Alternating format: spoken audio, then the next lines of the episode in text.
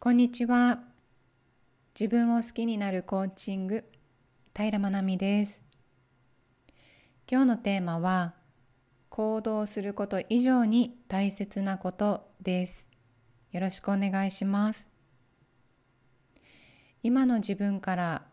変わりたくて、自分の可能性をもっと知りたくて、自分や誰かのために新しいことにチャレンジをするとき、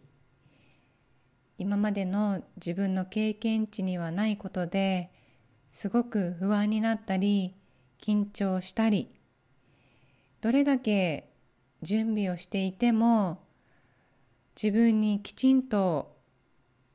こなすことができるのかなとかやっぱり誰かにやってもらった方がスムーズにいくんじゃないかそんなネガティブな感情が出てきて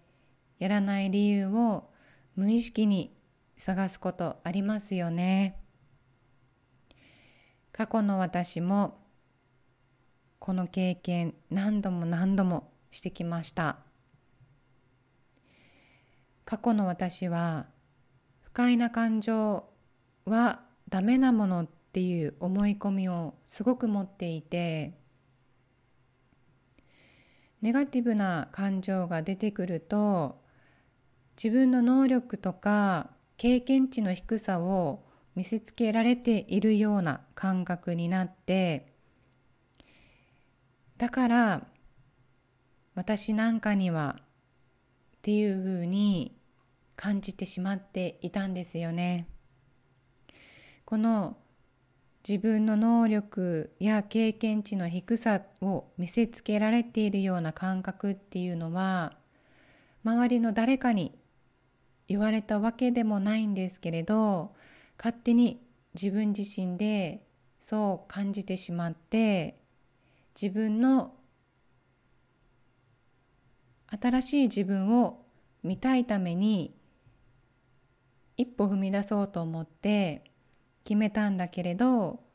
自分自身で自分のことを信じられなくなっていてこのネガティブな感情ってていうのが出てきていました。でも不快な感情っていうのは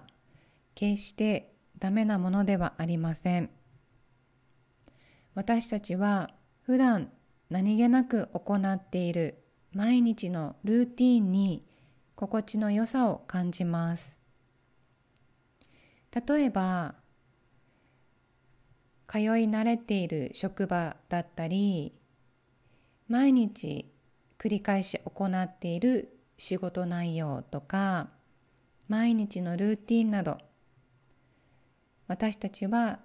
この生き慣れた場所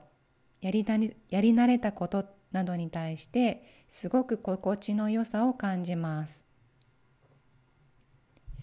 逆にルーティン以外のこと例えば初めての職場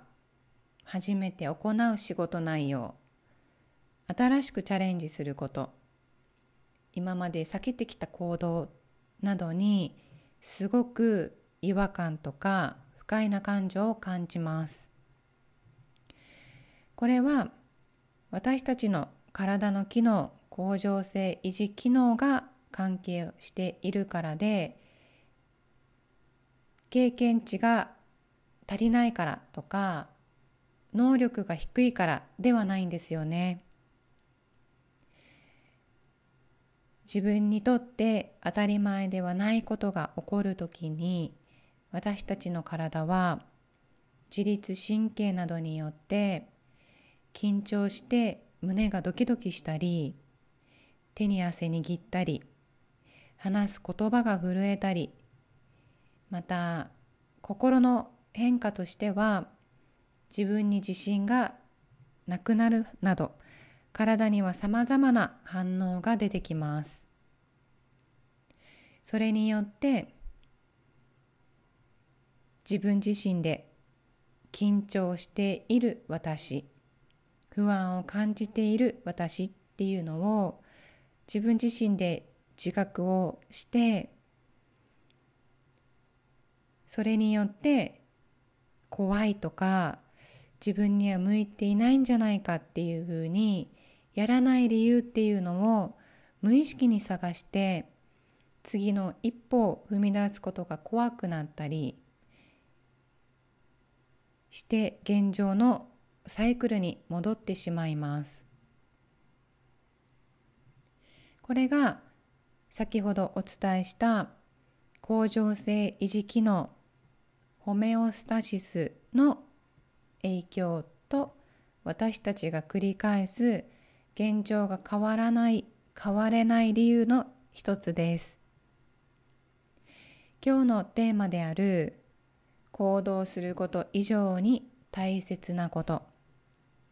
それは行動を継続させることです。先ほどお伝えした通り私たちの体には変化を嫌って現状にとどめようとする機能が備わっています。また人にはネガティブなことを強くインプットするという機能も備わっています。逆に言うとこの不快な感情を感じているっていうことは一歩踏み出しているサインなんですよね。私たちは自分の認知しているものが現実に現れてきます。だからこそ一歩踏み出して動き出した時に出てくる不快感やネガティブな考えを考え方や捉え方を変えていきながら認知するもの見ているものを変えることがすごく大切でそれがまた次の一歩につながっていきます。環境やシチュエーションは違っても同じ場所で同じような壁にぶつかる時は自分の中にどんな思い込みがあるのか私自身が自分自身がどんな捉え方をしてどんな考え方を持っているのか。それに一つ一つ向き合うことで今まで見たことのない景色を見ることができます。自分の中の思い込みはどうしても自分では気づ気づきにくいこともあるので誰かの力を借りること与え気づきを与えてくれる人によって一気に見える景色が変わることもあります。一歩踏み出したことで見えてきた新しい自分新しいステージに一歩踏み出した自分っていうのがそこには存在しています。私も新たなステージに行くために今日も自分の不快にチャレンジしていきます。今日もいい日です。